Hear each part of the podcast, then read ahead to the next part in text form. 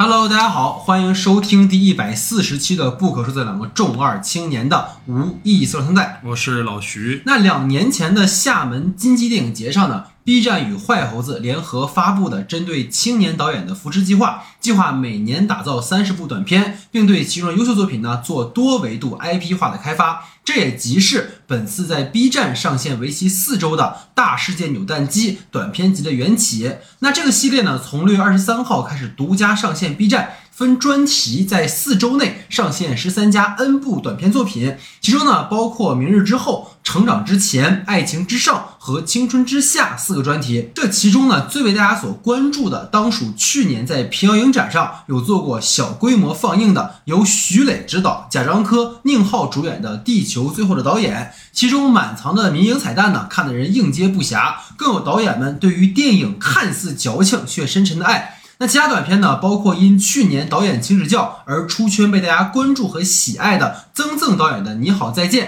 曾指导过彭于晏主演的《热带往事》的导演温世培呢，在本次短片集中指导了短片《杀死时间》。去年呢，因一年一度喜剧大赛而被大家所熟知的张弛史册也参演了青年导演尹航的短片《危险之吻》。当然啊，曾参与过我们八百节目录制的老岳岳阳也指导了其中一部短片，是由曾出演过《风平浪静》的周正吉。杰和出演过《兔子暴力》的柴叶共同主演的隶属于《青春之下》的短片《一夜》。今天呢，我们的节目会分为两个部分哈。前半段呢，我跟老徐会就这次的短片集做讨论；后半段呢，我们有请到了老岳啊，岳阳来跟我们一起聊聊他参与大世界扭蛋机项目的创作全过程，以及在如今大环境下作为新人导演的创作历程哈。那节目开始之前呢，还大家多关注哈我们的微信公众账号 S D 的光影不污。近期呢，我们会更新陈思诚导演的《外太空的莫扎特》的长音频节目，最新的节目单呢会在公众号更新，公众号的具体名称请看节目下。下方的简介。另外呢，加入我们听众群的朋友，可以在公众号的后台留言入群，会有人拉您哈。如果大家听完我们的节目觉得不错，可以在泛播客平台帮我们点个关注、订阅，并在节目平台打个五星好评，让我们被更多的朋友看到。谢谢大家。下面进入到我们正式的讨论环节。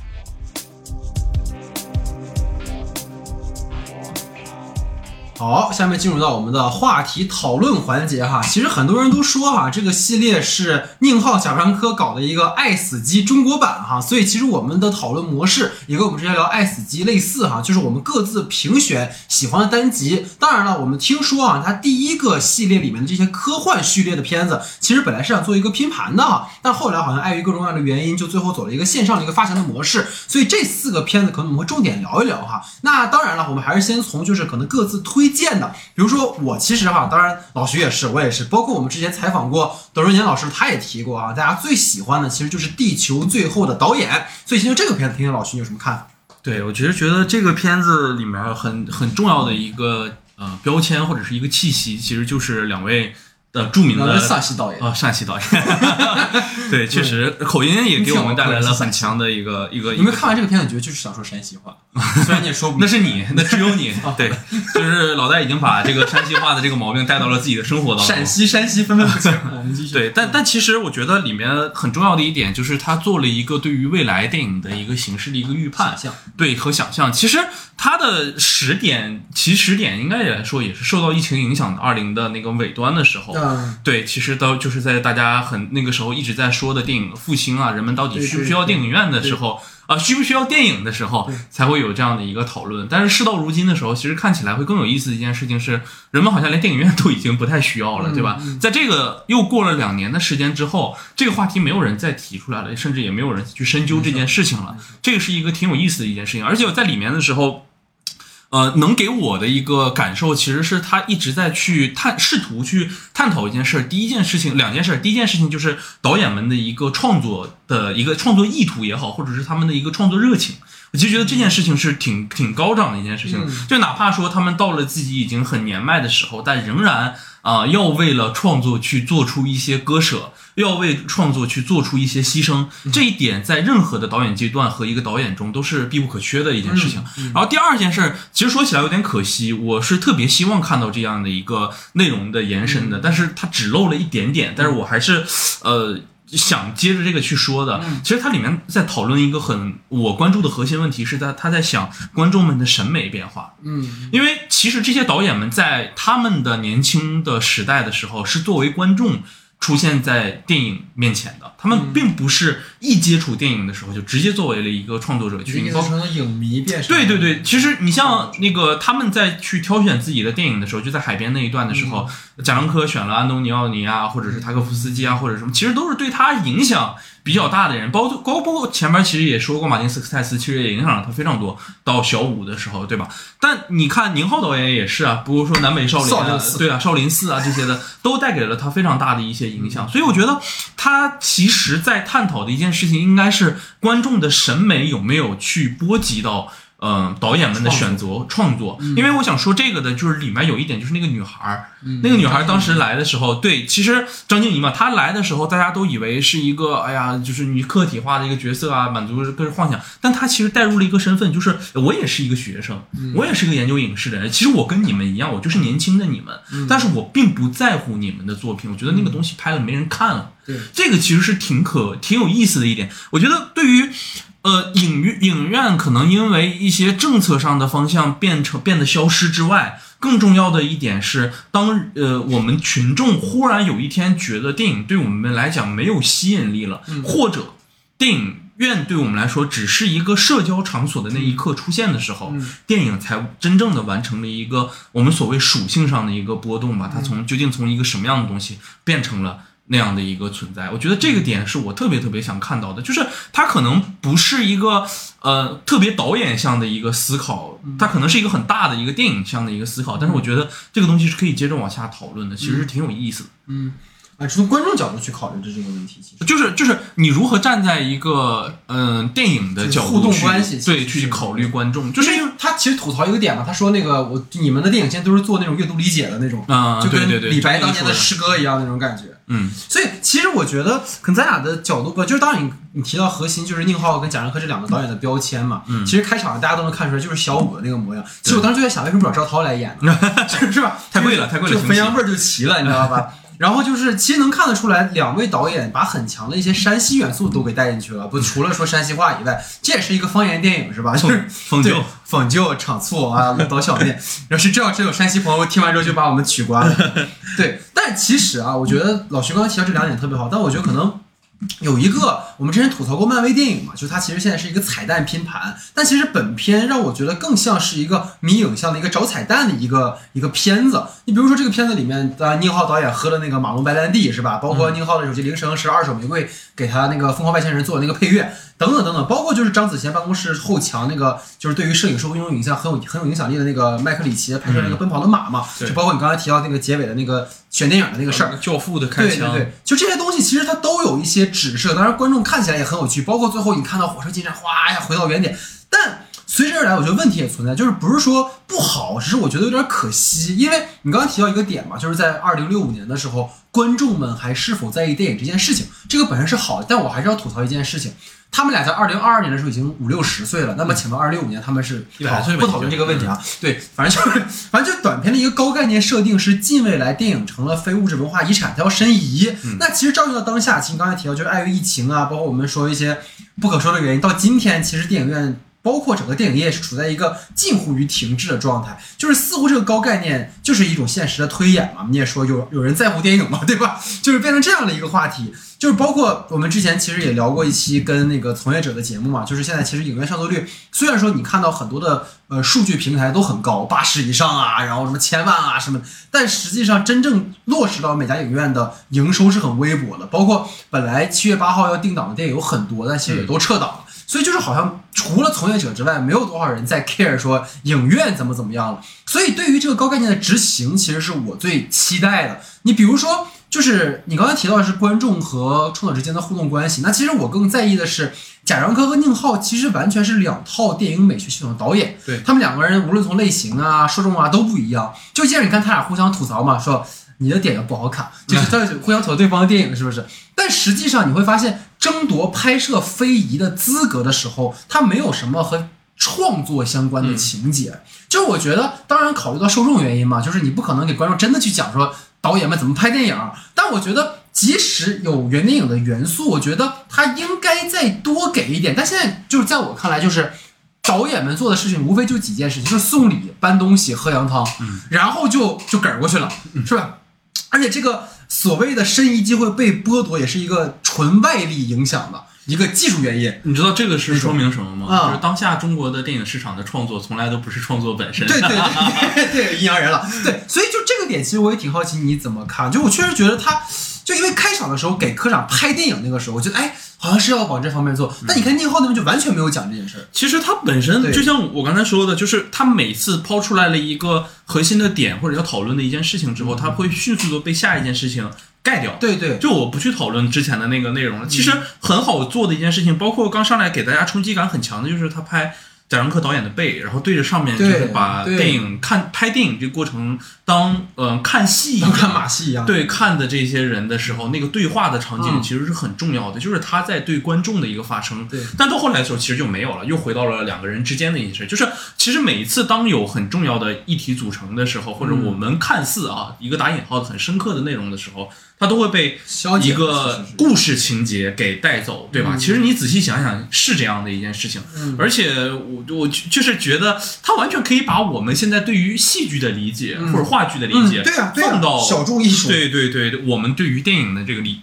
理解之上，但对他可能导演的用意不在这里吧，对对对，只能这么说。虽然可能你说短片的体量有限，但是其实你能够说它很多情节其实可以往这方面去调整。对对就这个是我当时觉得遗憾的点。所以要跟你讨论另一个片子，就是在呃上两周出现的那个下乡的塔可夫斯基嘛。嗯就这个片子其实要给刘巴特老师打个 call 哈，因为他曾参与过我们《隐秘的角落》的相关节目，所以对大家可以多多关注他。这个人呢，神似刘亚仁。对有人说长得像朱亚文，但越看越像灰太狼。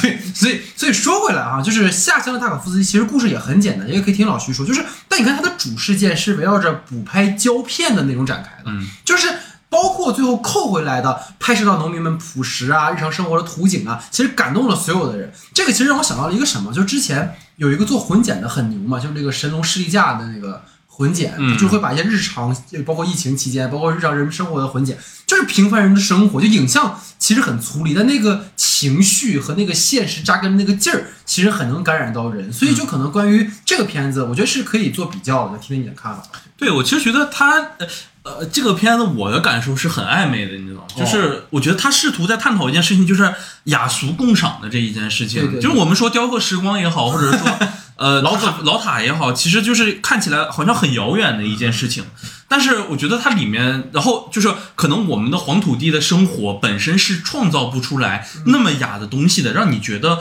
哎，这个东西好像离我是特别远，这个东西好像离我在我当下的创造环境里是怎么也捕捉不到的一件事情。但是我觉得在这两个之间，它的优点是找到了那个重合的点，就是雅和俗之间，它一定有一件事情是重合的，那就是里面说到的那个对于故土的情绪、乡愁等等的这些大的形容词在内，他们都有这样的一个共同的外核。那么在呃内核，如果在这个内核的包装之下的时候，你的外在是什么，其实已经不重要了，对对吧？您呃，但是我是觉得，在这个的大的这个外壳里头，影片其实使用了一个手法，就是你像你所说的，他用了一个混剪的方法去。其实混剪，我觉得不是一个特别电影的一个手法，就是它还是很面向于，呃就是观众。你我觉得看到那个片子的一个最直观的感受就是，你把音乐关了，我不会有那么强的感受。嗯，就是他最后的那个混剪的时候，就是你你你我们提取出来的，你说哎呀，我们乡愁了也好，我们呃写作的诗歌、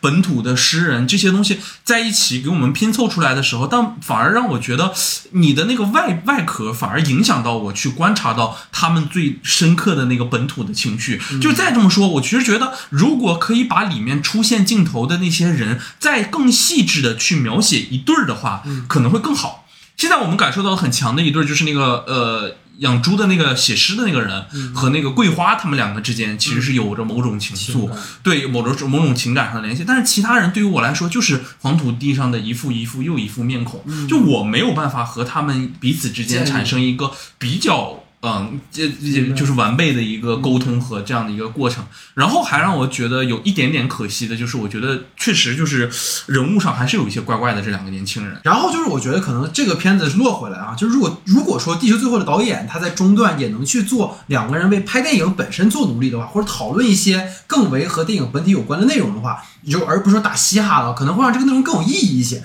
就是可能。呃，我一直在想一个问题，就是一个架空的故事背景，其实更需要一个落地的情感支撑。就如果说你一味的去解构和狂欢，那镜头可能只是虚无一样。你对于普通观众而言，你最后看到 安东尼奥尼也好，你看到德西卡也好，就对于他们俩其实什么都不是。那么这个情感要怎么让我感受到？就像你刚才提到，最后那一副一副面孔，因为你没有带入到感情，所以他们就算在他们的视角里是感动，但是在观众眼里，其实你根本就。无法感同身受，所以这个是一个问题。那我们可能会把这四个片子融合到呃里面去聊吧。那其实先聊一聊你在整个这个序列里面你比较喜欢的吧？哪个是你比较喜欢的？就是你看起来很吓人，嗯，对，就是是那个呃 NPC NPC 的那个鬼屋的那个故事。其实我觉得还是挺有意思的，就是我觉得它提供了一个。嗯，怎么说呢？就是一个特别像《少年的你》里你里面的那种感觉的一个质感的一个年轻人之间的故事。就我觉得他的其实就是一些扎根于城市的，有我们也不能说最底层吧，就是城市最基本的普通人他们的生活中的这种经历。然后我觉得非常有意思的就是导演在拿捏两个人推换之间的这个身份转换关系，建立在了一个虚构身份之上。我们是鬼。嗯，这个点其实挺有意思的，就是两个人一直在通过表演，或者是通过我们之间的对于呃受到惊吓的这种程度，来转换为其一是 KPI。就说我要完成一个好评业绩，再一个他完成的是自己情感上的 KPI，这个更重要。就是我们当下年轻人的生活里头，工作已经成为了一个非常非常重要的压在你头上的一个很大的一件事情了。那么对于感情，如果也依靠工作作为一个量化，他把这两件事打在一起的时候，你会发现这个推来换去的过程是非常有意思的。它里面融合的元素也都是年轻人元素，就是我感觉它可能不那，就是它可能不太那么像一个很完整。的一个短片，它更像是一个我愿意撑长了看的一个剧集。嗯，它其实是非常多的巧思在里面的。它那的那种转换的状态，它的那种就是，如果说这种课。是克的话，那我觉得无所谓，因为真的是动了很大的心思在里面。两个人的三四次的这种感情的这种之间来回的身份的转移，我觉得是很重要的一件事情。就是我们看也不能单纯的就去看你的，哎，你的说的台词怎么样，你的剧情写的怎么，你要看他的人物性格和人物的一个变换。所以我觉得这个片子当时给我的感受还是非非常的强。嗯嗯嗯，就是感觉就是那种。我看同行是冤家的感觉啊，对对，就我开始是带着一种审视你们的态度，对啊，你这不专业，你这他妈吓不着我，真的。但是，然后这个男孩也是带着我要征服你的对这个心愿来的，然后逐渐。这个关系就微妙的变成，因为毕竟异性之间可能有那种吸引的感觉。其实你刚刚提的很好，就是他把那种都市人从陌生到建立关系的那种微妙的情感表现出来了，就是很有意思，就是一个细节嘛，就是那个男孩去那个蹦迪找的女孩，女他第一次拍女孩，女孩说不加微信，就很很实很实在。嗯，就是我觉得他所有这些这些点，包括他给到那个女孩跟他店长沟通说。就是你要他他要去探别人的店嘛，之类的，就是你这些细节上的设置，包括他们两个人的那个彼此之间的，像你刚才提到那个呃，怎么讲，相互的那种呃来回的关系的这种叠叠叠叠的叠进吧。对，而且很有意思的就是很有效果。女孩其实再一次去的时候，他们两个的关系已经比以往的那种纯陌生关系对有了很大的一个递进的状态了。对对对，所以女孩的。就是在再转一次关系的时候，就男男生的从他进去之后，男生找不到男生嘛，变成男生又开始找女生的时候，对，男生又开始找女生，然后又换到女生找男生的时候，你发现女生的每一步轨迹其实都是能够找到那个男生的，就是哎，我找到你其实是因为我跟你的交流开始变得多了之后，我可以预判到你大概在什么样的位置，这种情绪上的递增其实是非常重要的，而且就像你所说，就是我们一定要落地嘛。对吧？就是其实对对比《地球最后》导演来说，我觉得这个片子做到最好的一点就是完全程落地，嗯而且它首尾是接着的。嗯，它的首尾其实是代表着你刚才说的很好，就是开头其实是一个同行是冤家，嗯，那么在最后的时候，其实冤家这个结被解开了。为什么解开？男孩找女孩的时候，那个女孩还在他们店的那个游行的队伍里嘛，对吧？我还是把我还是个职业，我就是还是一个职业身份，我画着那个有点像 Coco 里的那个小孩的那个鬼节的那个装扮，然后遇到了一个这个就清朝的那种鬼的时候，中国鬼我们是我们是同行，但这一刻我们既是冤家，我们又是又是一个具有情愫的一个关系的这样的一个身份。我觉得这个推进和递推的关系，在我这儿看来是非常强的。就是他在整个系列里头，其实有非常多的片子都在做这样的一个关系转化，就让你刚开始看的时候，哦，我们原来是一个情侣，我刚开始去讨好你的，到最后说又给你来了一个反转，其实哎，我是有被植入了另一个身份设定，我其实才是玩弄你的这样的一个。但其实在这里，我觉得整个的你看起来很吓人，这里面的男女关系和主人公的关系，在我看来是非常非常棒，很精彩。而且那个吓人其实就可以有很多种理解。对对对，你看起来很可爱，嗯你看起来很帅气，你看起来很幽默，你看起来就是，而且这个吓人就是有像你说到的，它就是有很多层意义。就是对当我说你吓人的时候，说明我认可你的认可你职业的职业了，对对。所以它里面有很多特别你让我动心了。对，就反而是你看这种很精巧的，才二十分钟的东西更能打动我们。那嗯原因其实就是他把人和人之间的那个关系拍明白拍明白了。而不是说一味的去搞高概念，或者说就是像之前那个一年一度喜剧大赛里面不有张张弛和那个呃蒋龙贝有个最后一刻嘛，啊他也是讲说在一个鬼屋里面，对对蒋龙 NPC 当 NPC，但你看他就落到了一个很好，就是一个初心的一个一个一个主题上，所以可能在这个维度上真的不错，而且男主真的。就我看弹幕也有写，就是堪称是密世界的卷王，啊，对，就是看德古拉，然后看巴瑟基顿找灵感，我操，这太牛逼了！对，所以这个也是啊。然后呃，说到我推荐的吧，他这些片子里面，可能是赵大地导演的《状元》。对，《状元》是当时我看完，至少到目前为止，都是让我呃，除了一夜以外啊，对，呃，我个人非常喜欢的一个短片，因为在所有的短片里面，《状元》的出彩其实是在于他把它主题的一个非常准确的展示，而且就一会儿我们会聊一个话题嘛，就是短片它到底核心的重要的是什么。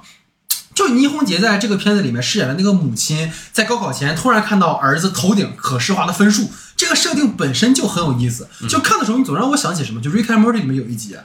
就是 Morty 拿着那个水晶嘛，他能够看到自己的未来，然后他一直在试着那个可以选择跟那个女同学杰西卡在一起的未来，他为此不惜摧毁了整个城市。然后你回到这个故事里面，其实就是母亲因为可以看到儿子头顶的分数，就开始帮儿子各种骚操作的加分儿。这个过程其实本身很滑稽，但是却直观的展示了可能高考之下家长和学生共同的那种焦虑和苦恼。之所以这个片子好，就在于刚才我们讲，对于一个概念的一个彻底的落实，就是落地。就是可视化的分数是一个高概念，但是导演通过母亲的举动和母子对于分数这件事态度的一个转变，你刚才提到那个片子里面，就是他也是男女孩态度的转变嘛。这个里面其实也是那个儿子跟母亲从一开始的急功近利和爱音乐，到两个人完全的一个逆转，就使得这个故事可以投入到很多人身上，包括让我就久违的。感受到了那种高考 PTSD，、嗯就可能每一年在你压力大的时候，你总会梦到自己和高考相关的一件事。如果大家有的话，也可以在留言区评论一下。所以老徐，你这个片子你有什么看法？对我其实这个设定，刚才你说 Rick and Morty，其实黑镜里面也有过相同的一个设定，就是它这个科幻设定其实是一个蛮古早的一个设定，就是你能预知未来，然后包括你设定在怎样的一个环境下。但我觉得，呃，很多人都说像黑镜，但我觉得其实可以理性一点分析，它有一个最植根的一个土壤是在我们这里，高考等于未来。对。对，吗？这个其实是一个很重要的事情，就是如果在别的那个其他地方，可能 SAT、SATT，它可能 SAT，它可能不是一个最直观的决定你未来，就是你的父母也不会视其为你去了那些呃可能不一样的大学之后，或者你写歌了之后，你就是一个不好的人了。但是这个里面的主题，我觉得它传递很重要的一点就是倪虹洁，包括她作为一个妈妈来说，她最重要的一点就是觉得这个东西不能成为决定我孩子未来的决定性因素。是这一点，我其实觉得是很重要。就是当所有人都被裹挟在同一种思想之下的时候，我的焦虑变成了我的一个真实的一个情感上的一个写照。对，这个其实是很重要。而其实你看到的是，嗯嗯，我我其实我就是你刚才已经把两个人的关系说的很好嘛，就是我想说他们跟自己的那个大的群体之间的一个关系，就是你发现。儿子其实以往来讲是和那个主体的思想较为远的一个人，对妈妈是很近的一个人，因为我被裹挟在这样的一个焦虑之中。但是妈妈逐渐发现，当自己慢慢的发现孩子进入了这样的一个主体思想之后，他又开始往外抽离了。他发现不是我的儿子，不是我以往的那个像人一样喜欢自己的妈妈、喜欢自己的一个人。对其实我觉得他可以再狠一点的，就是他可以在之前的时候把他跟妈妈的感情稍微再做狠一点。对对对对，然后等到他变成一个机器或者是一个进入痴狂的一个状态之后，忽然把那个感情联系的那个最重要的一趴给他切掉的时候，那个时候妈妈的觉悟可能是最强的一个。他不是说我一直学习。所以让妈妈感觉到意外，而是他让妈妈产生了一种对于母子之间危机感，因为你们没有父亲嘛，对吧？你可以其实可以推测出来大概是什么样的一个家庭环境、家庭构造。就那一刻来讲，我其实觉得对于妈妈来讲是一个最刺痛的一个阶段。但现在的呈现已经也已经很不错了。但然后可能网上有很多说什么这个片子不落地啊，或者是就是这还不落地啊不就是不现实，你知道吗？就是说什么看看书就七百了，就七百五了，就但我觉得它完全就是一个概念性的东西走在你的前面，你不要这个片子就是我们说的那个可以到天上去的那那种那个系列的东西对对对，它只要把这个概念贯彻清楚了之后，所有人都懂了他在讲这件事儿是什么的时候就 OK 了。当然，我也看到很多人在讨论，哎呀，其实就是高考这件事儿就挺了就完事儿了。但是我希望大家明确一件事情，在当下的教育环境里头，本科算什么？对对吧？对还有考研，考完研之后再考博，你的人生的三十年就就过去了。你的人生的我们不能说三分之一吧，至少五分之二就五分之三就快已经快过去了吧。你的接下来的人生还有什么你能够做的事情？你到工作上又有工作的卷，晋级的卷，对吧？你的人生从来不可能停下来，你就浑浑噩噩的过下来这么所有的一年吧。等到你最后死去的时候，你发现哦，我原来我什么都跟着那个主体思想，到最后我发现我原来不像一个人了。对这就是当下的一个状对，态。我觉得可能补充两个点，一个是你刚刚提到这个主体思想，其实就是一个同一化的一个概念，就是你说的高考即未来，就包括你说的，就是你说的，就是《少年的你》里面其实也是讲这件事儿，嗯就是陈念的妈妈一直在告诉他，你好好努力，陈念也觉得我好好努力就对了，但实际上，当你一直想的那个未来的时候，你反而因为杀死了未来，而让自己的没有了未来。未来五年前就死了。对，就是这个啊，对，反正就是这个设定其实是很有意思的，就是当我们都趋向于那个可呃明确的，然后被标标准的目标的时候。其实，当你跳出来，你发现哦，原来完全都不是这样。但是，其实你在其中是很难自知的嘛。而且，我就觉得，就是这个这个片子啊，因为你刚刚提到它是在天上的一个片子，所以这种可视化的数据啊，本身就是对当下的一种反馈。对就是可视化的数据其实是对于短期内让目标实现肯定是有用处的，嗯，但是会据此失去很多数字之后的那个人具体的人和情感。就这个话，其实，在我们当下的这个语境里面是非常熟悉的，，对，就是为了让数字变得好看，他妈妈就是为了让数字变得好看，你天天就吃这个鸡蛋黄，你天天要吃呃海鲜，你要补，对吧？但实际上这个数字好看酿成的恶果是他的儿子疯了，所以如今的这种情况其实依然在发酵，就是总之母亲成功让儿子放弃了音乐梦想，剃了个大平头，开始一心学习，甚至把他们班的卷王卷死了，是吧？就是，但你会发现。儿子这种魔怔的状态，就尤其到哪儿，他母亲的就是那个震惊感最强，就是他发现，的对他那个女同学突然，我操，受伤你面无表情。就当然这肯定是，就是如果有朋友可能觉得他夸张，他当然是夸张的。但是在高考的那个高压环境当中，人可能真的会被异化到一种近乎于癫狂的状态。对，其实我很喜欢影片结尾的处理，就是随着一首乐队的演奏，就是母亲眼中那个可视化的数据消失了。她原本以为这个数据可能是上天的馈赠，但其实只是一个诅咒而已。就是等于说，我们忽略了具体的人，而去一味的追逐数字，就是会造成悲剧。这肯定是有过度解读的，但是我觉得这可能是我们的现实啊，所以这可能是在这个片子里面，就它有一定的现实意义的地方。所以这是我们对于可能各自觉得还不错的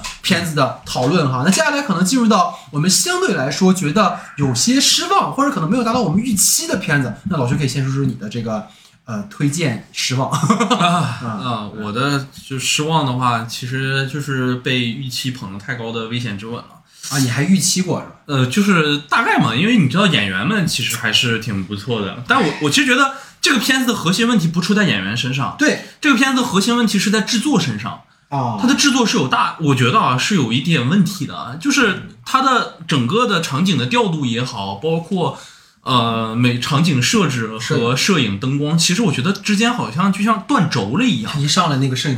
呃，对对对对对对，还有那个主观视角的那个地方，然后包括那个就是张弛在台上面的那个自己的那段演说的时候的那个光打的很很很奇奇怪，对，就是为什么要给人做成那种光效的感觉，然后整个的模糊的质感也好，包括他打光的很多的时候的那个背光的感觉，就让你觉得这这是一个工业化的一个出品嘛，就是我们说。嗯，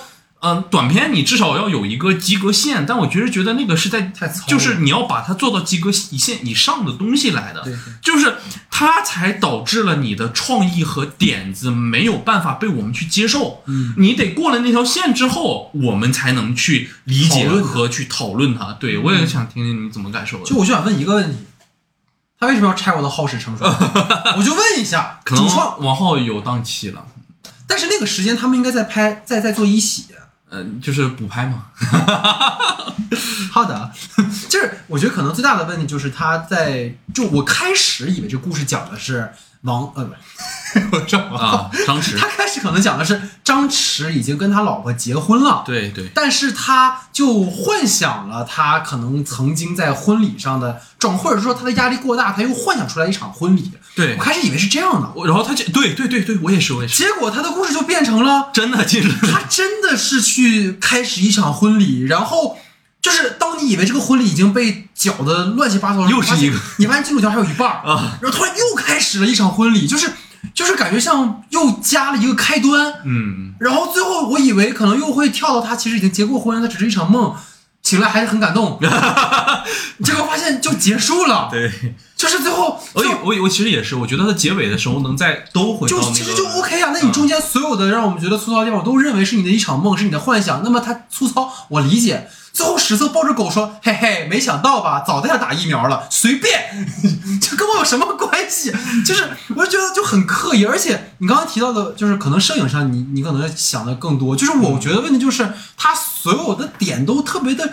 拙，嗯，就是你想弄成巧，但其实你是很拙的，嗯就是你什么什么什么水帘啊，然后什么那个被狗咬了呀，什么狂犬病啊，就这些点的设置，你你你觉得他这么好的一个就史册的，无论从形象还是他表现出来的状态，他不是一个刻薄的一个一个富人的状况，对对对对对他不是一个那种就是你跟他结婚，你承受到莫大的压力，然后甚至人家过来给你介绍一个，就比如说台长，然后让你去找工作，都是。没有极端到那种让你像在看，我举个不恰当的例子，就是你像老君看原钻，嗯你会从一开始觉得不适，但那个不是是视觉和那个整个空间感和他人物的那个那个窘境带给你的。这里面你感觉这个人，你有什么可矫情的？对，就是你恐婚的原因是什么？就是就是我我呃，对，我理解，我我知道你说的那个意思，对对而且其实给我特别强的一个感受就是，我觉得演员和整个的文本和场景之间都是脱离的，对他们两个在对戏也好，演戏的时候，其实没有任何的那种电影化的痕迹，就让我浓浓的感受就是一个小品。我怀疑麻花的团队介入了。啊，嗯有有有理有据啊，就是话剧感很强很强，就是让你感觉他们没有和自己所在的那个空间形成一个比较有多维的一个状态。景片，对，呃，后景就是一个景，就是跟他们没关系。对对对对对，就是虽然是肯定也是实景，这个啊对我我的意思就是就是对于他们的感觉，对就是你会感觉他们在一个他们单那个空间里对了，就是那个感觉，就感觉他们应该就是演 Sketch 演太多了，你知道吗？就是呃，不，我觉得 Sketch 都不会限制他们这么去啊做一些调度，就是是我觉得他好像被老就是导演死死的给他框在那个里面，你们两个就在这样的一个最重要的环境里头，所有的场景里头，就是你们两个只能拥抱也好，只能就是在这样的一个环境进行推拉，所有人就站着说台词，你千万不要有任何的大的。对对对对对对给到台词的时候，我啪就给你推一个经典上去，这电视剧这是。对啊，而且所有人跟就包括那个我刚才你刚刚提到那个混剪不好嘛，啊这里面的混剪就是很尴尬，啊，对，就是怎么就看着感动了，然后自己狂犬病抱着媳妇儿来啃吧，就不管了。大哥，你前面半段弄干嘛呢？就是就觉得就是那个那个史册一进来的时候说，哎，我这周末得忙死了，然后怎么样？我就没有带带入，你知道吗？就你完全代入不了，啊除非你换成王浩，我还能稍微理啊，解。你这个有点独为了、嗯我不管，对，反正就是这个片子啊，当时确实看完之后我也很震撼，就是嗯震撼，就是怎么怎么是这样的呢？是的，就他就会让我就是带入到他狗的那句话，就是随便，嗯就是无所谓了，到这样的话，所以这个是关于危险之吻啊。那还有什么？你可以对，还有一个的话就是《你好机器人》，你知道那个吗？哦，我知道，我知道，就张全蛋，张全蛋演的那个，就是演技先不吐槽，什么这些东西都都无所谓。嗯我这还是想说一下他的那个设定，就是我刚才在呃那个你看起来很吓人的时候曾经说过的，他们其实是一类片子。对对对，就是一个身份上的一个迭代，就是我男方先去讨好，对，就是男方先去讨好女方，对。而且女方也发生了一个情呃位置上的一个变变换，嗯在看似我们达到了一切的平衡的时候，推翻这一切，告诉你原来背后是一个谎言。其实他俩的逻辑非常像，嗯，但是这个里面最大最大的问题就是在于你的这个科幻设定的解释上，嗯它它而且就是我觉得它可能和《微线之吻》也很像的，也是就是它是纯景片，你也能感受到，对对对，它的那个画风让我跳脱到就是以前看那个魔幻手机，你知道吗？就是那个舒呃舒畅演的那个片子，那个时代了。就我们已经到二零二二年了，为什么还在做零几年、二十年前的那种科幻设定的？我们对于科幻的理解仅此而已吗？绝对不是。你看现在所有的科幻设定的片子，哪怕是软科幻、未来时代的片子，你就到《大世界扭蛋机》里面，你随便去翻。都没有一个是这么做的一个片子，所以就抱怨这个的时候，可能也要顺带抱怨一下，就是《一一的假期》的那个里面的那个景片式的搭法。就我觉得大家对于未来的场景设计的理解，只不能仅此而已啊！我觉得是可以扩得非常宽的。你我们的理解，其实有可能未来比现在更荒凉，对，未来的生活环境比现在更恶劣，但是未来的某些东西是要站在现在之前的。对对，这个是一个设定或者概念上的一个领先，所以我觉得就是导演们或者是美术们，你们可以去看一看，哪怕现在的人们对于未来的游戏、未来的世界观的这样的一个设定，你都不会有现在这样的一个感受，就让我觉得太廉价了。那么再说回到它本身，就是。那个、那个、那个机机器人的那个设定上面，其实我能理解的就是，呃，我那个张全蛋他饰演的是一个去装机器人的一个正常人，那么那个女人就是一个装正常人的一个机器人，但是他们两个从头到尾演的那个戏太像一个正常情侣之间的互搏的一个环节了，对。你知道吗？就是我装一下，然后那边也装一下，然后那边极端一下，就是哪怕是说你想引用的最重要的那个悬念，就是那把刀子插在心上，那个是很重要的一个东西，他都不敢用，他一定要用一个浴缸放水那个，那个我也不说，就是张全蛋到底怎么拿脚堵着手堵着那个。那个浴缸口，然后还能顺搭顺道进去把刀摸出来，然后在里面做一个像瑜伽三百六的那种旋转 蜷缩的一个状态了。然后就是我觉得，呃，可能最呃最核心的一个问题也是吧，我觉得演技上还是有很多需要打磨的一个空间，包括嗯、呃女演员吧，我其实觉得就是就为什么一定要做出那种特别歇斯底里状，然后我们去做出那种对吧，我们对抗之间的关系，然后我们一定要因为一个爱人的离去，然后表现的那么的抓狂和癫狂，他到底为你做过什么？他因为什么的离去会让你如此愤怒？不能说你跟我说，哎，我的男朋友走了。我他在求婚的前一天跟我走了，所以我愤怒。嗯我想看到的是他在前一天走的时候跟你说了什么让你愤怒？不告而别吗？还是给你留了一封信吗？有一个具体的要有一个具体的点呀！你哪怕说拉着张全蛋跟你重演一下当时离开的过程的时候，你手里拿着那把刀，我觉得悬念都是够的啊！还要吐槽一件事情，我想起来，就是。嗯，他们在入水了之后，不是起来，张全蛋亲就是人工呼吸的时候，女孩醒来嘛，你可以看到那个连嘴都没有被掰开，那女孩是闭着嘴的，你知道吗？然后还有一个就是，嗯当他们醒来的时候，张全蛋和那个女孩脸是湿的，头发是干的。就是太糙了，这个就是所有我吐槽的一个点的时候，我就觉得，因为大家是青年导演，在当下的创作环境里，你拍出来一个什么东西，我都可以认可。对对但我觉得这种最基本的问题是在及格线的工业化水准的这个问题，你拿了预算，你不能这么做呀。对，虽然预算低，但是你也不能那个那水往头发上稍微淋一下，那有对啊时对吧？就是就是现在工人不能有这个对吧？积水可能对吧？我是申请工会，工会，对，其实我就想到这个片子，你刚才已经说了很多了，其实就是一个点，它开场的时候，就是大家可能如果来北京旅游的话，就是它开场，你记不记得那个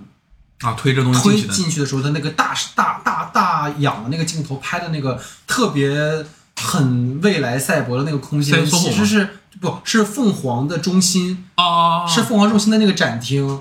就是就给我一种干嘛呢？忽悠人没没去过吗？还是什么？就好像就要说，哎，这是一个未来世界啊！你看，然后他还很炫，他在做了一个拼接，你记得吗？对，就是三段的拼接组成了一个场景。空无一人，我觉得就是很很很就是很廉价，就是让真的去过的人就会觉得你不就是把这包下来了吗？嗯，就是有什么可说的，所以这个包括哦，预算花这儿了是吧？哦，对，那很贵 的。对对对，所以就是我想说的同样的点，你刚才提到《一一的假期》，其实《一一的假期》相较于这个片子，它可能更落地。就比如养老问题也好，或者是对于逝逝去时间的追忆，这两个核心的主题，在我看来是有现实意义的。嗯但是确实是像和你刚才提到的问题是一样的，就是短短的二十分钟，你在《一假期》这个片子里面，你想要建立起爷孙的情感，建立起三代人各自的这种困境和矛盾，太困难了。而且我就打岔一句，啊我就说一个点，它特别像一个用很老很老的网络梗，我觉得我在故事会上看过的那啊、种，对对，就是二三十年的电视广告上面有一个什么，就是是。哎呀，妈妈，养老院那么好，那我以后也赚钱给你送养老院去。哦就这种话，我这这一听到我头皮就是发麻。一一的那个，就是一一的演的不就是东东的那个，就 是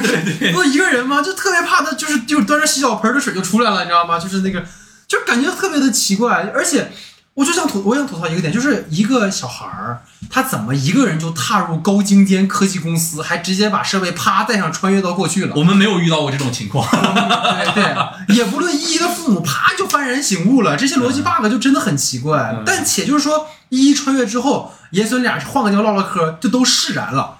就是太草率了。就是他很像李焕英的逻辑，啊，对他想做李焕英的逻辑，对对但是李焕英的逻辑他没有把重点放在科幻上。这个就是他很飘，你知道吗？就是他其实是在讨论一个爷孙的故事。对对对对对，但是你真的对于那个场景有过一丝呃怀念或者也好的，其实是爷爷。嗯，孙子对于那个场景其实能够进去的感受不强，没错但谁强？他的女儿和他的儿子那一代没错会是最强的，他不能去做，做就重复了。其实对，但他其实确实是做的，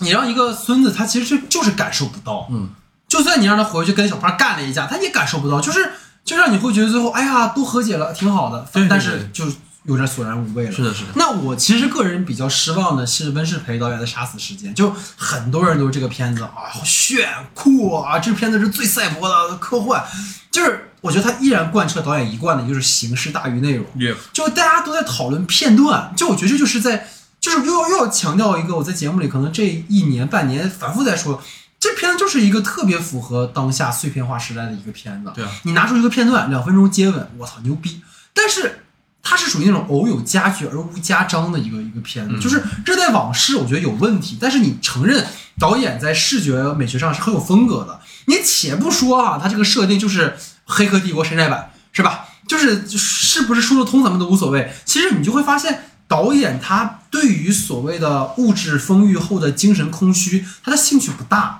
嗯，他真的感兴趣的点是对于王家卫的致敬。他感兴趣的点是里面那种暴力美学和那种像杀死比尔靠齐那种动画，包括赛博空间的展示，就是你会觉得这个故事的体量它不是一部短片能够承担的。你知道给我一种很强的感觉是什么？就是《动物世界》，就韩婷的那个，嗯他地下的那个地铁的那个夸夸小手杀人和他地下没有关系嗯。你前面的这个事儿和你后面这个事儿，本质上不就是一个事儿吗？就是你一直在重复麻木自己。但大哥，麻烦你麻木自己的方式就是杀人嘛，这个就也很很很奇怪，所以让我觉得张宇饰演这个角色，他这种无意义的循环着自己作为杀手的职责，你杀一个无限复活的老大，然后你因为一个系统 bug，然后从虚拟设备中清醒过来，然后你会发现是爱让他清醒的，然后就是一个经典的问题了，你是想麻木的活着，还是清醒的死去？就我们所看到的现实世界，就是还没有《黑客帝国》中那么恐怖。你知道，我觉得最可怕的就是他现实里面的那些那些服务人员们都还挺可都还挺可爱的，操着一口东北大碴的，就是和矩阵世界里你活着你起来，你发现我操被那个 Matrix 控制之后的那个世界是一个那么恐怖的事情，它不是一回事儿啊。那我为什么会有这种反差感？我感受不到，所以嗯，我我其实觉得就是，嗯，我们有，就是我觉得重形式化的导演应不应该有？他一定得有。嗯嗯，就是我不否认这样的片子啊当然存在，他的风格在当下的原好看环境里来说，就是把美学做到一个极致，而且你可以看发现的，就是肉眼可见的非常。嗯，宠幸这个导演，就是无论是从他的《热带往事》也好，再到现在这个片子，就是对于他的倾注的资源和精力都非常的多，但是是有反例的，对就是在国外的呃很多的导演的、啊对吧？就是一篇流也好，或者是这些导演中都他都会有这样存在。就是我我希望的是，就我们作为创作者，当然，如果我们真的作为一个创作者身份，你问我们能不能拍出个片子，我们不一定能拍出来，确实是对我们来讲有距离的，我们可能没有办法达到那个高度。但是如果就片子论片子而言的话，我只想说那个最最重要的那个两分钟热吻的那个接接吻的那个环境，它其实很像什么？它很像《拉拉烂子》里面最后的那个起舞的那个环境，就两个那个石头姐和那个我知道八分钟的那个。对和雷雷斯汀他们两个就是上去了那个那个环节嘛，其实也很像，但是那个是铺垫了无限的长，两个人的感情经历了怎样的一个游走阶段之后才会形成的一个东西。那你摆在我们面前的这个两分钟的基本，就默认了你观众现在已经懂他们两个已经是什么样的一个情感关系和一个位置或者是一个状态的时候，你们自己去品就好了，对吧？你看这个你就感动，你就就知道这个东西厉害就完事儿了。但是对于我们而言，如果对于一个导演而言，我其实觉得应该去把那里面的，嗯，戏和内容做一个更加细化的一个交代和分析。就哪怕你说，呃，你崇崇尚王家卫，那其实王家卫在《阿飞正传》里头也好，你其实发现他跟不同的女性之间的每一场戏的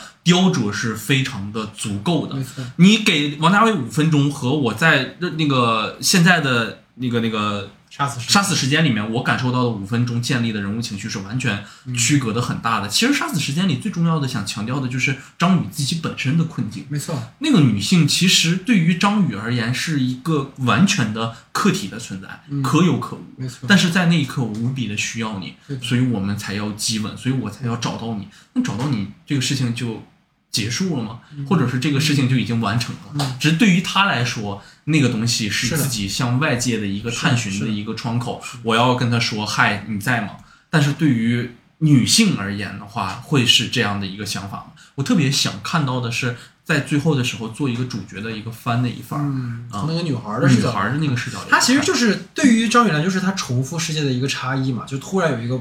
不稳定的因素出现了，嗯，其实你知道，你刚才说像拉拉烂的啊，我觉得反而就是像色戒，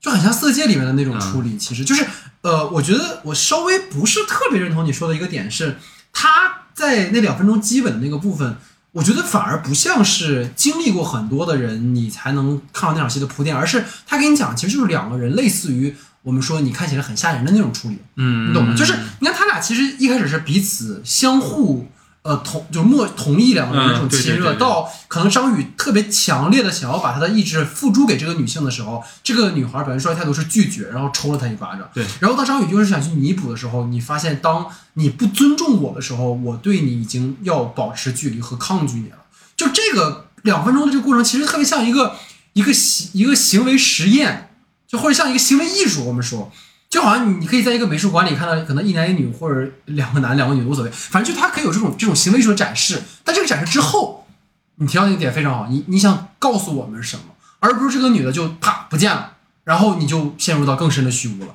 可能这就会让这个故事那个那个底它兜的，就让我觉得可能不够扎实。但没事儿，就是需要这样的浮在天上的。但当然了，就是你刚刚提到也很对，就是他的这个投资跟他实际呈现出来的片子视觉感上确实很好看。但这种好看，当然就是呃因人而异了。如果大家喜欢的话，当然也呃各各取所好了。但我觉得唯一一个我觉得可能对照当下的点是很有趣的，就是它很像是可能疫情下的我们的又一种展示。其实让我想到啥，就是当时不是说那个新裤子的那个庞宽那个行为艺术嘛？对，就是我们被关在一个限定的一个封闭空间里，然后每天循环着同样的生活。其实。是，就是，然后我们为了杀死时间，我们就到互联网上去娱乐、麻木自己。但是遗憾的是，一切所谓的建立在互联网上的连接，其实都是不牢靠的。稍纵即逝的，所以说我从这个意义上来说的话，或许导演的表达还是有一定的意义的哈。所以这个是我们对于《杀死时间》这个片子的一个评价。那其实呢，在整个我们的评论当中哈，还有一个片子其实是嗯不得不提的，所以就是《你好再见》，也就是曾曾导演啊，然后这个阵容也很强，是吧？找了张子枫啊，找了这个郭麒麟，所以这个片子，听听老徐你怎么看？对，我其实觉得这个片子。让我有话说不出口，对，就是我觉得，呃，子枫的演技是真的很不错的，就是能够感受到的对于情感的一个低推，但是让我感觉的就是，我我我只能看到演技，但我不知道他为什么这么演，嗯就是我觉得他文本上的支持有点太少了。就是我觉得一个软科幻的话，你最好的是把你的科幻背景交代一下嗯清楚，为什么需要只需要这个说十句话？对。然后为什么我们接入之后就可以无限的说话？为什么身边的人说话的时候，你可以做出不同的反应？就是我觉得它其实可能源于一个点子，就是呃，可能某些社交软体上会有的这样一个状态，就是自动默自动回复，呃不不不，就是那种呃随机匹配，但是你们每个人只有十句话的交代时间，哦然后互相可以选择你想不想跟这个人继续聊下去。一分一分半这种。呃，对对对对对，短时间内的，然后互相聊天，然后决定一下你们有没有呃想了解对方或者这样。嗯但是他的选择权是在于你可以说任意的内容，嗯，这个十条，但是已经、这个十条的状态是我已经被预设好了，你只能说这十条。对，那么，在一个陌生人和陌生人之间的这种规训的一个状态里的时候，就这十条的设定必要是什么，或者是我们说它的设定背景是什么，这个东西是辅助我们去理解当下的那个社会环境，人和人之间的距离，为什么那一抹善意显得如此重要的一个很重要的点。嗯但是我觉得，嗯，我没有太多的一个感受吧，就是我觉得他是没解释清楚，才导致整个剧现在我们看起来的距离是这么的遥远。就是我我看很多人喜欢这个片子，就是他们可能捕捉到了曾曾导演的一种情绪，就这就是我可能想最后在我们两个人的讨论当中想跟你讨论的一个点，就是关于短片的这个创作本身，就是曾曾导演这个片子的核心逻辑，我觉得是很好的。对，他的那个核心的利益其实就是在，或许就是对于后疫情时代一个很重要的反思，包括对于这个混乱的话语场，包括在于我们每天所经历的这样对于人际之间的冷漠，他的一种看法和他认为为什么每个人的语言会变得匮乏，是因为在这样的一个环境当中，我们越来越不敢表态，不敢发言了，所以我们说的每一句话都，包括我觉得很有感受，就是前两天咱们。俩在路上聊说想做一个港片的节目的时候，后来发现不聊了吧？就我们本能已经发现不要聊它了，所以就是这成为了一种我们本雷区嘛能的一种规训，嗯，这种因为看不见的手的一种压抑的一种规训，所以这种本身设计是非常非常巧妙，这个必须承认是好的。但随之而来，就像老徐刚才提到，你可能从表演上捞了一下，我从设定上捞了一下，但就是你的实际落实这个概念要怎么做，嗯，反而。对不起，我要提，可能老徐刚才提的那个片，就是你看起来很吓人吓人，是更好的一种哦，处理方式。棒了。嗯，就是他不用高概念，讲的是一样的事儿，对对对对对对对，嗯，就是错位关系就是错位关系啊。然后就是我们在未来，就是在现代社会当中，我们人之间的冷漠，我们对彼此的标签，你是我同行，你他妈吓不着我，这也是一样的。未来世界，我们每个人就十句话，我跟你多一句话，不说高效率。但是有个问题是在这个世界里，一效率一点儿都不高。嗯，就他的这十句话设定之后，对于提高效率是没有用处的。我没有看到他们因为这十句话之后变得效率提高了，就是带给他们的是什么，我看不到。然后加上它空间的极度单一化，就是列车、家和工作场合三点一线，又又是我们说的那个片子，工作生活，工作已经成为你生活中占大比重的东西。那么在这之中，你想告诉我们什么？就是尤其是导演在中后段又转换了郭麒麟的视角，对，就是你本来张子枫就没说清楚，对，然后你又切视角，那你说啊，张子枫可能有点自闭，可能会有点什么，就是性格上障碍，或者是，但是这个东西我从哪儿得知？那 OK，你说我导演想要给你们一个开放式的题目，给你一个开放式的文本，但是我觉得开放式的文本是建立在你提供一个可供探索的空间，它才存在开放式的文本，而不是说我这故事写这些啊前后我也不用跟你说，你自己琢磨，就会你觉得好像不是这样的，对，所以可能也好奇说你对于这种短片的概念，或者你觉得短片跟长片在落实这样的概念上有没有什么？就是如果从这个，就其实你这个引申的挺好的，就是嗯它就是恰好要适合从你好再见上去着着力点去聊，就是嗯因为它其实在一个就我们所谓的对于短片的可能两个标准中的一个最尴尬的位置，嗯。就是其实短片是可以只涉及一个概念的，我们把一个概念玩到一个特别一组人物关系。对，对对对，玩到不就是概念玩透。就我想给你表示一个主题，就是可能我们后面还会说，就是把一个主题给你玩到很大，放的一个很大的一个状态。我可能稍微忽略一下人物状态和人物关系，但我有一个兜底的保障是，那个最高的东西我肯定给它讲透、讲清楚。对的，我把那个概念带到你们的每一个人的这个心里。那么还有一种可能就是你要向下做做稳、做扎实的，就是把人物做关系做透。因为十五分钟讲故事不太现实，对，你一定是从人物关系上着手。就是刚才我们说的，你你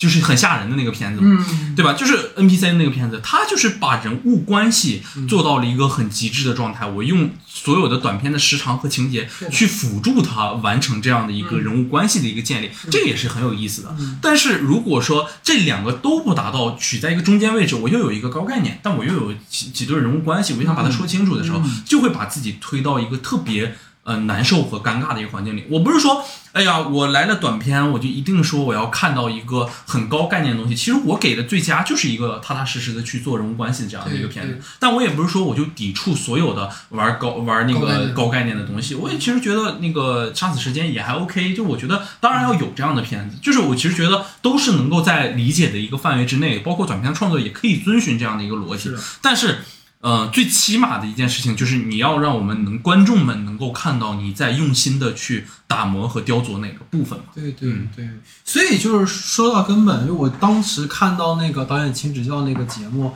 呃，请就位，反正就是我看他的导演那个《大话西游》，他啊就是改编的，我觉得那个真特别好。对，就是他就就是哎，对不起，就感觉又跟那个片子很像，他就是讲一个在。就是那样的一个环境之下，我租衣服给你，然后我们假装自己就是紫霞仙子跟孙悟空了，然后扮演。扮演，但实际上我是一个伤心人，到了一个伤心地，然后我跟一个陌生人之间如何建立起那种快速的，对，而且是那种很暧昧的，又不是完全确认的一种关系，这种游离感和这种陌生感，就是让我觉得导演特别有掌控力。嗯也就也可能是因为这样的一个预期，使得可能对《你好啊再见》的预期会更高。高高一些。包括“你好，再见”这两句话本身都有很多可以读解的意涵。是的，但就是可能，或许在未来同类型的片子当中，要不然就像你刚才提到，我们把一个概念落实到底。当然，可能也会有朋友说，你十五分钟、二十分钟，你概念肯定是讲不讲不透嘛。但是其实我们也不是要求你讲透，至少是在你的这个概念之中，你找到一个落地的可能性。就像我们说《状元》这个片子，它就是非常落地，对那就 OK 啊。也而不是说我又想讲人物关系，我又讲了一个，就是我想把一个二零零一太空漫游的一个母题放到一个十分钟的短片里，那不可能啊。是对吧？所以你看，当时我们聊那个地球的脉动的那个，还是什么，就那个爱死机的那个片子，就是嗯说，那你就做的完全的失忆，对对对，你不用讲故事，不用讲故事不用讲。如果你不讲故事，我们也不追你的故事了。嗯，所以这可能就是我们对于呃，可能这次在大世界扭蛋机里所有的短片啊，我们的选择的好和不好。所以其实我们也有一些没聊的哈，比如说任科老师主演那个片子，其实那个片子啊我还是你还挺喜欢的。挺喜欢，但我没给他因为他是因为他是万马才旦的儿子儿子的那个九美成立嘛，其实他那个一个和四个吧，啊对对对他这次也进了 First 的主竞赛。其实一开始进东京的时候就蛮期待这个片哦子，因为看起来还呃影像的质感还挺挺不错的，嗯挺粗粝的。然后这一次就是我看的时候是没有想到有他的，然后但是看到那个片子播放出来的时候，一看导演是他的时候，就打起了一点点的好奇心。然后在整个实际观测观看下来的时候，就是我刚才说的，我觉得他是一个把他想表述的概念执行到了最顶层的那种人。嗯，就是他其实探讨的是什么？他探讨的是信仰问题。对于我而言，对对对我观察到的，他探讨的就是一个信仰的问题，就是一个没有有信仰的一个族群，对于一个没有信仰的一个族群，我们的优劣势存在于哪里？没错。没有信仰的阶，就是可以无限的剥削一个有限有信仰的一个人的生存价值的，或者是生存空间的，你会被压缩到一个非常非常小的一个范围内，那个完全是一个没有资源的生存环境。但是在那样一个没有资源的生存环境的时候，你发现他对于环资源的需求和渴望是零。我不需要你给我钱，我只希望能够踏踏实实的你把你的孩子生下来。最后这个点真的好。真的很好，而且他在他在一开始的时候就做了那个和白牛之间的那个对视关系，嗯那个女人和白牛之间的一个对视关系，你可以理解有无限的遐想的空间，包括他在第一次见到那个呃望母的时候，就那个母亲的时候，其实也是一重对照的关系。那个母那个男那个呃老人是慢慢看向他的。其实这样的一个一几组关系也是非常的。嗯，恰到好处吧。就是我不能说这个故事有多么强，你去奔着这个故事看。但是我觉得，如果你是对宗教的这个题材有一些关注，或者是有一些呃期待的话，你完全去可以看一下这个片子，他把这个概念执行的非常棒。尤其是在我们这个可能不太不能太聊信仰的一个、对一个环境环境中的，对，我觉得你说的很好，就是很简单的一组比较，其实大家可以去进入到就是任科演的那个律师是啊和一个有信仰的族群之间，律师代表的不就是现代文明，代表的是西梅尔说的金钱至上、利益至上的人和那些我确实是到最后觉得说。你，而且其实你看，对于那个男的，就失去老婆的那个男人，他也不是说我一定要你陪我怎么样，而是说我就垫一下。对，其实我说我对我妻子的这个情感，而不是说别的。而这帮可能对于那个任科饰演那个角色来说，所以就是我我对不起我吐槽，就是我觉得任科真的很跳戏，而且他后半段没了，你发现没？就可能太跳戏了，就不让他演了，就是太。啊，我我能理解，就是可能主创或者说当时在策划这个片子找任科来演的话，可能会有一些噱头。毕竟你想纯一个藏语导演来拍的话，可能他的关注度会相对相对没那么高，尤其在 B 站的这个受众群体来说，就是但但我会觉得，呃，任科的表演会让你对这样的一个你所谓的代表着物质和呃精致利己的这样的一个形象，它会打折扣。嗯，他不如找一个更加世俗市侩一点，有有有对市侩一点。对对对对对，那种形象可能来的更更直接一点。包括他让任科在开始打那个电话嘛，说你他妈能不能把这个律师的活干好了？你怎么怎么的？张颂文，啊，对，是吧？就类似于这种感觉，就唐科长，唐主任，呃，唐主任，对，任就大家好啊，对，就这种感觉，所以可能会更好一些啊。所以这个呢，是我们对于呃你提到非常好，把这个片子补充了一下。嗯。所以说，各位还有没有对哪个片子有你们呃比较喜欢的或者想吐槽的，也可以在我们的评论区讨来论一下跟我们讨论。好，那以上呢就是我跟老徐啊，就整个在这个系列里面出现的片子，我们的一个分享。那接下来呢，就请到了我们的这个岳宇阳导演，跟我们来一起分享一下他在拍摄一夜哈、包括参与整个大神扭蛋机这个项目的经过呀，包括他的一些创作的心得感受啊之类的。但我们是这么想的哈，就是本来呢，我们想一期节目都给放下来，但我觉得还是把它分开上下两期，所以想听我们后续采访的朋友可以直接进入到我们的下期。